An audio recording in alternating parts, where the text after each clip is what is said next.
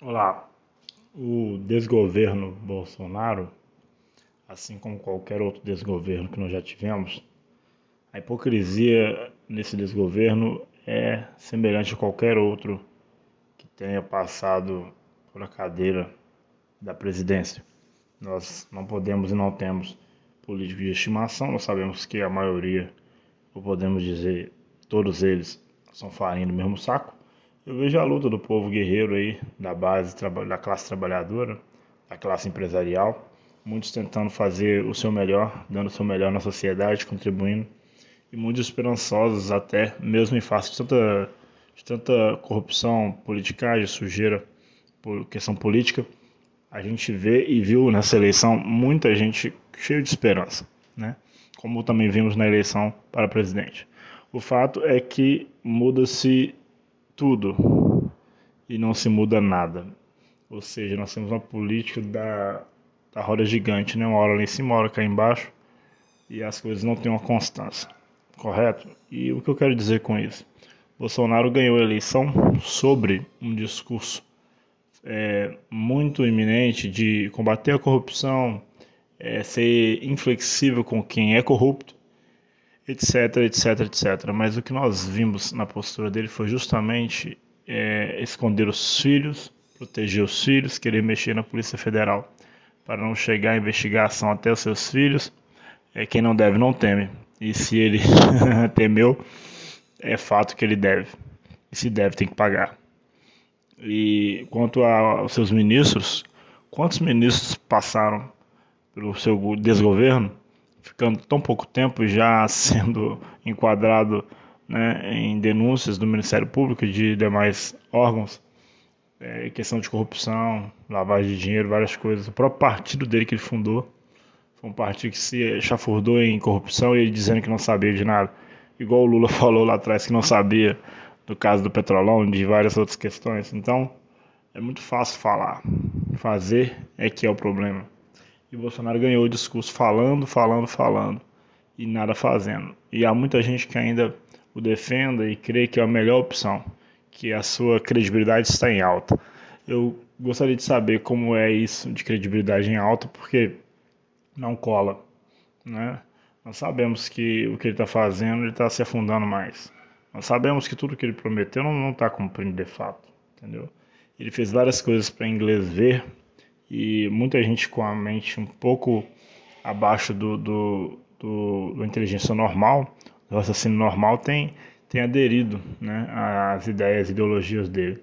E vou dizer um pouco mais.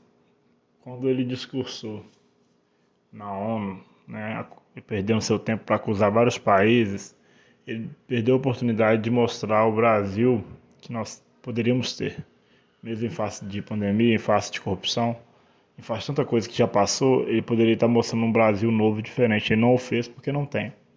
Seu governo é mais uma mentira, seu desgoverno é mais uma farsa. Ele, é, a questão, como eu conversava com um amigo, por que, que ele continua em voga? Por que ele continua ainda com a popularidade de alguma maneira alta? É porque o, o que ele diz, a mentira que ele diz, ele mantém ela até o fim, ele bate o pé, ele firma ele não se ele não, ele não, volta atrás naquela mentira. E nós sabemos que é uma mentira muitas vezes repetida e muito bem falada ela se torna uma verdade. E é isso ele continua mito porque as suas mentiras deslavadas ele continua repetindo ela forçando a barra pisando firme que é que é que é e as pessoas o seguem. Então é, eu não vejo ele muito diferente da maioria do que ele acusou. Ele disse que o PT quebrou o Brasil e que iria acabar com o PT, tirar o PT do governo, limpar a casa. Nós não sabemos que o Brasil tem muito mais de 500 anos. Como, em, como que em 16 ou 20 anos o PT tenha quebrado o Brasil? E aí o país está sem dinheiro para fazer as coisas mais básicas, como educação, saúde, várias coisas. Como que o país não tem dinheiro para isso, mas os salários dos deputados continuam mesmo e só querem aumentar? O salário do presidente é alto. O cartão corporativo do presidente é alto, as despesas são muito altas. Por que não abre mão então de metade do seu salário e doa ele? Por que não institui uma lei e, ou um decreto que seja algo que ele, que ele possa usar de, tanta, de impulsividade para obrigar todos os parlamentares, né, a reduzir seus salários pelo menos em 10, 15%, que era micharia, mas seria uma prova muito grande de amor à pátria, tão patriota que ele disse que é, hum? Por, que, que, não, por que não mexe no salário para nos devolver o que é nosso? E fica essa miséria com o auxílio emergencial. Então, como que a pessoa pode pregar igualdade social, é, mendigando, fazendo que a gente mendigue é, o auxílio emergencial, por exemplo? É, no, no, início não queria dar nem 300, nem 200, muito menos 600. Pela pressão popular é que ele resolveu liberar os 600 reais. Mas tão logo, tão logo ele, ele, ele pôde, ele cortou esse benefício, reduziu ele, né? E, enfim, agora quer culpar o Maia por ter agarrado o, o, o projeto lá na, na, Câmara, quando na verdade o Maia, na sua jogada também, estrategicamente, deixou é, é, caducar para enviar novamente para o, o, o, para a presidência, né? Esse é um novo projeto onde o Bolsonaro possa incluir o 13 terceiro do auxílio emergencial do Bolsa Família, quer dizer, então é muita cachorrada, muita disputa e o jogo continua o mesmo. Eles são unidos entre si, eles são uma única carne. Entendeu? O governo Bolsonaro é uma farsa.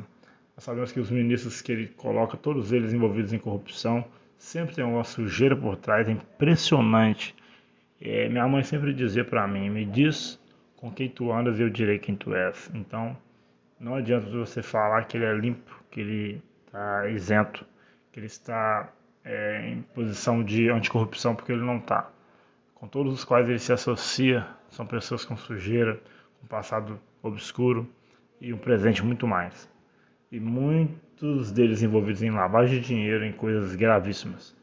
Inclusive, para fechar, o prefeito, o qual ele apoiou para o Rio de Janeiro nessa eleição, foi preso hoje, foi, foi destituído hoje. Por quê?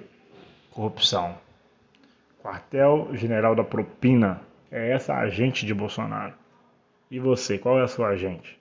Você acha que tudo isso está correto? Qual é a sua defesa, sua explicação? É, vou deixar aqui embaixo. Desculpa, é, tô, tô achando que eu estou no YouTube. Vou deixar o meu e-mail, você pode mandar para mim um e-mail mostrando todos os pontos dessa conversa onde eu falei, onde eu falei bobagem, onde eu posso ter sido infeliz. Por favor, democraticamente, mande para mim Cleverson com C, C-L-E-V-E-R-S-O-N, JGS, arroba gmail.com. Pode mandar para mim. É, vamos trocar essa ideia. Fala para mim, por que você ainda bota fé no governo Bolsonaro? Por que você ainda acredita no governo Bolsonaro? Mas mande respostas inteligentes, sensatas, sem apelo é, ideológico, sem apelo é, religioso, ou seja, sem ser um religioso bolsonarista.